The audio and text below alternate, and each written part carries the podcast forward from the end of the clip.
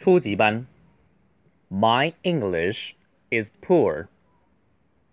My English is poor. My English is bad. My English is not so good. I want to be a good student. I want to learn English well. I want to change my life. I will study hard. I will never give up. I can make it. 看第一句，My English is poor。这里的 poor 就是穷的、差的。呃，广东话说的“扑街”，扑街原意就是 poor guy， 很惨的家伙哈。我的英语很穷很惨，就是很差的意思。My English is bad，bad 也是差。My English is not so good。三句话都说我的英语不行。好，下面就我想什么了哈。I want to。I want to 就是我想，I want to be a good student。 B 就是成为，我想成为一个 good student 学生。I want to learn English well。我想学这个 learn 是重卷舌哈，learn English well。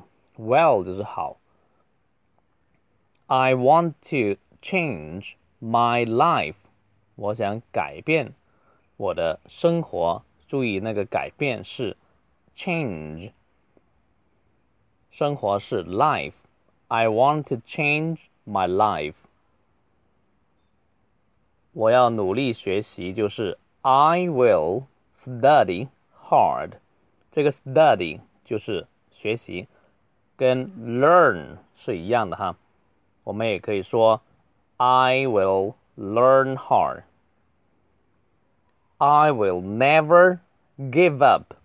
这个以前学过，不过又重复认真学一次。I will will 就是要，将要，never 就是永不，give up 就是放弃，我永不放弃。这句话很重要哈。